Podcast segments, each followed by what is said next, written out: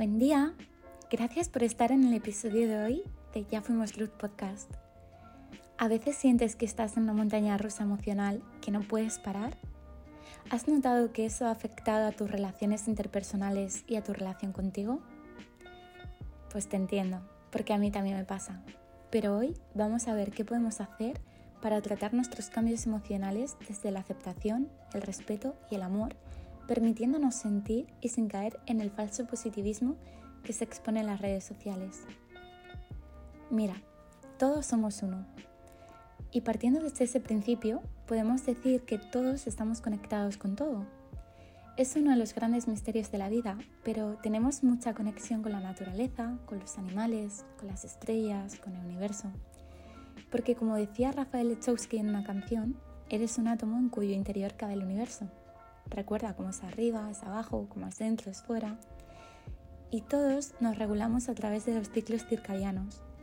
Por eso, muchas veces al inicio del otoño y del invierno, o en los países donde no hay mucho sol, se producen cambios emocionales por la disminución de la serotonina. Pero también se producen cambios emocionales por muchos otros factores, sobre todo por el estrés, la ansiedad y la desconexión interior que nos producen algunas situaciones externas que no sabemos manejar. Si no atendemos a las emociones y a la salud mental, estos procesos de transición pueden despertar malestares, evocar en enfermedades y producir incomodidades que antes no existían en nuestro cuerpo de manera consciente o inconsciente y una buena guía para entender todo esto es la biodescodificación, que cada vez más se muestra evidencia y se emplea junto con terapias psicológicas. Cuando nos desequilibramos a nivel mental y emocional, los daños aparecen en nuestro cuerpo.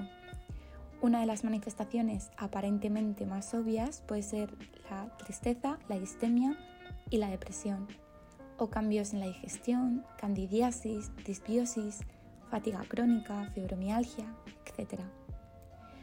Una de las maneras de transmutar la tristeza es la creatividad. Recuerda que todos somos creativos en esencia, solo que algunas personas han explotado más esta faceta y otras menos, pero todos tenemos el poder de crear y la capacidad de cambiar la neuroquímica de nuestro cerebro. Piensa que tienes una gran farmacia en la cabeza, solo que no sabes usarla aún. Nuestro cerebro tiene millones de células cerebrales que a su vez establecen miles de conexiones de manera individual y a cada segundo ha realizado un millón de conexiones nuevas.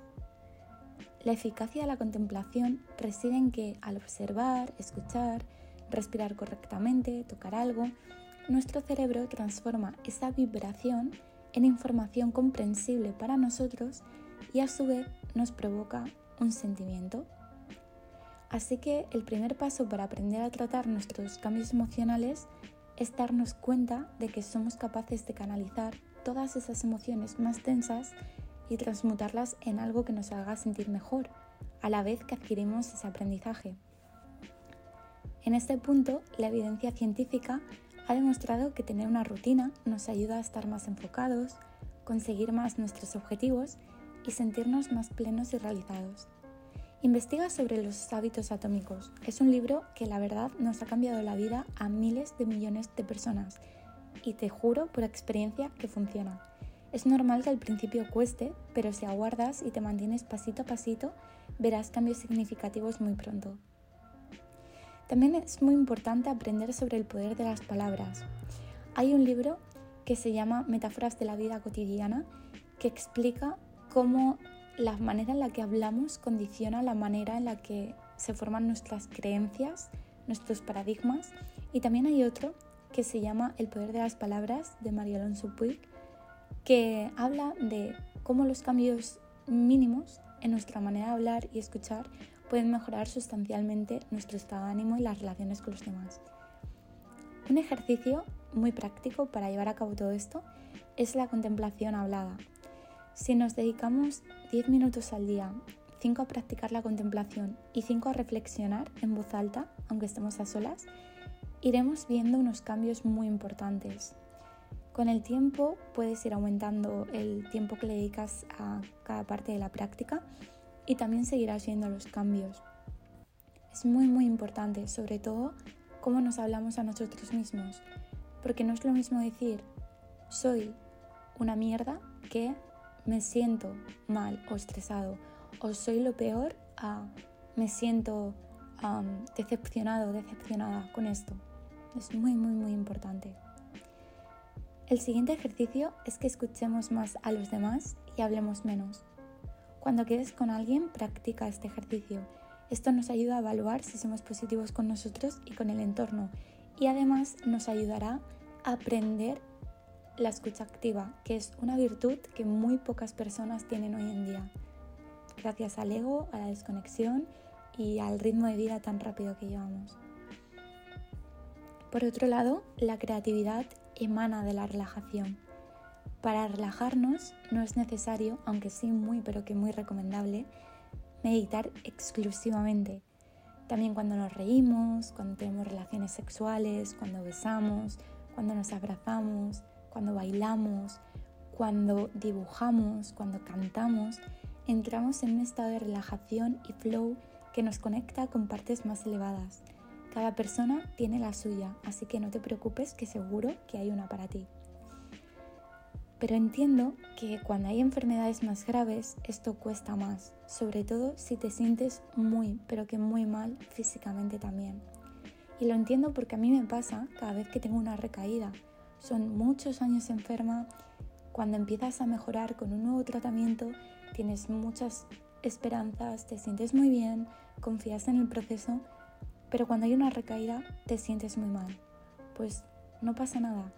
Es precisamente en esos momentos en los que debemos soltar lo que tengamos dentro, compartiéndoselo a nuestra pareja, a nuestros amigos, a nuestra familia o a nosotros mismos a través de la escritura, por ejemplo.